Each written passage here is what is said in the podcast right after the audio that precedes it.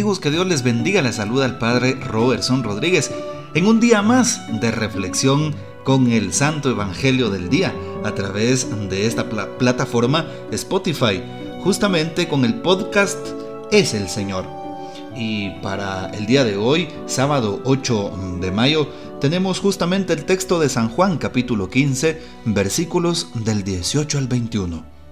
En aquel tiempo, Jesús dijo a sus discípulos, Si el mundo los odia, sepan que me ha odiado a mí antes que a ustedes.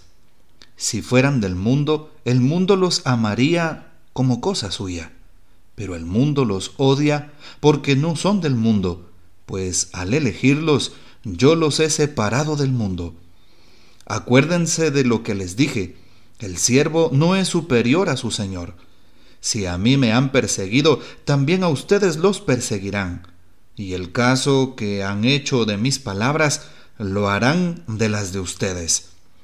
Todo esto se lo van a hacer por mi causa, pues no conocen a aquel que me envió. Palabra del Señor, gloria a ti, Señor Jesús.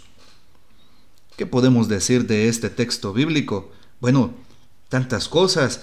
Recordamos que a lo largo de esta semana hemos venido leyendo el texto de San Juan y justo en el capítulo 15 que estamos a punto de finalizar. Si el mundo los odia, sepan que a mí me ha odiado antes que a ustedes. El cristiano que siga a Jesús está llamado a vivir contracorriente en esta sociedad. Así es. Justamente cuando tú te has encontrado con el Señor, has tenido una experiencia de Dios, has tenido la oportunidad de un encuentro vivo y personal con Jesucristo, nada ni nadie te puede hacer cambiar. Nada ni nadie te puede quitar ese tesoro. Y algo importante es cómo vas a vivir contracorriente porque al encontrarte con el Señor dejas la vida pasada, la vida de pecado, la vida de oscuridad, la vida de vanidad, de vanagloria, la vida de lujuria, la vida de pereza, la vida de maldad. Y por eso es importante saber que vas a vivir contracorriente. Si el mundo los odia, sepan que a mí me ha odiado primero. Hay diferencia, por supuesto, entre estar en el mundo y ser del mundo, o sea, compartir los criterios del mundo. El mundo para San Juan es siempre un conjunto de fuerzas del mal, por supuesto. Esto significa que está opuesto al reino que quiere establecer Jesús. Las palabras de Jesús en la última cena nos eh, avisan, por así decirlo, también a nosotros de qué va a ser difícil nuestra relación con el mundo. Como lo fue para nuestro Señor Jesús, como lo ha sido a lo largo de la historia para la comunidad cristiana y para tantos santos y santas.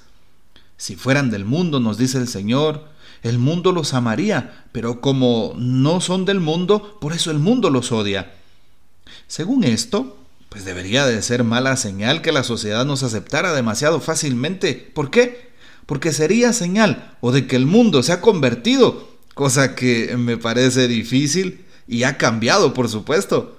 O lo contrario, de que nosotros no damos testimonio de los valores cristianos, sino que nos hemos acomodado de alguna manera al estilo de pensar del mundo, nos amoldamos a la sociedad de hoy y no le resultamos incómodos, sino más bien le vamos eh, poniendo en lugar de restarle. Tengamos cuidado, porque muchas veces podemos nosotros adaptarnos al pensamiento del mundo. ¿Qué propone el mundo de hoy? Propone el esoterismo, propone la brujería, propone el encantamiento, propone la lectura de la mano, el horóscopo, propone tantas cosas que nos seducen propone las grandes modas. ¿Qué propone el mundo de hoy? Propone la New Age.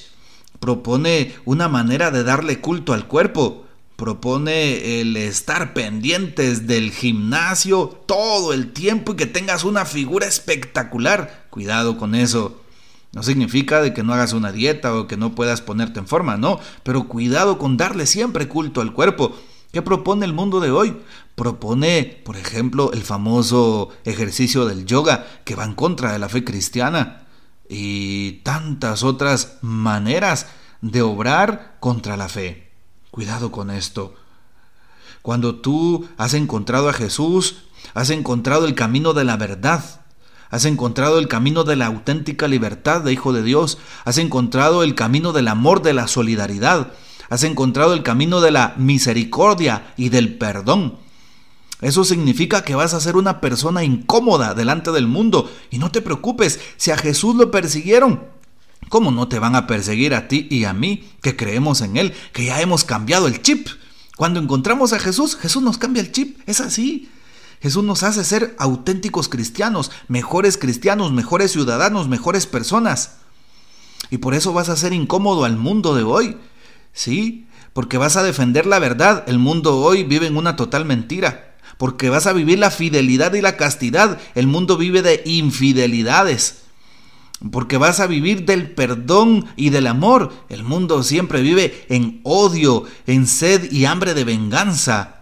Así es, por eso vas a ser incómodo el mundo. Y no te sorprendas que en la iglesia en tu casa, en el trabajo, donde quiera que estés, te puedan señalar, te puedan criticar o te puedan juzgar, te puedan incluso perseguir por tus creencias en Dios, por tu fe católica, por lo que Dios ha obrado en ti. Pero no tengas miedo, Dios siempre estará contigo, no lo dudes más.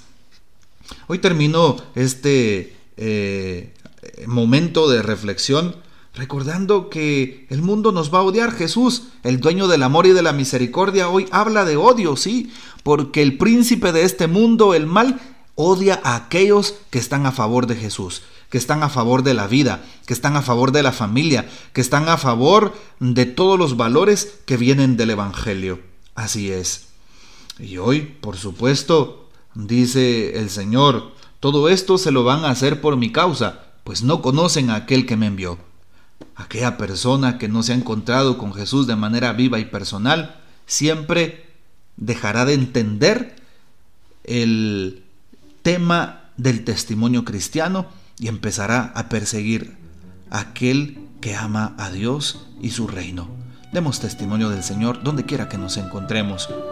Que el Señor te bendiga, que María nuestra Madre interceda por nosotros y gocemos siempre de la fiel custodia de San José. Hasta mañana.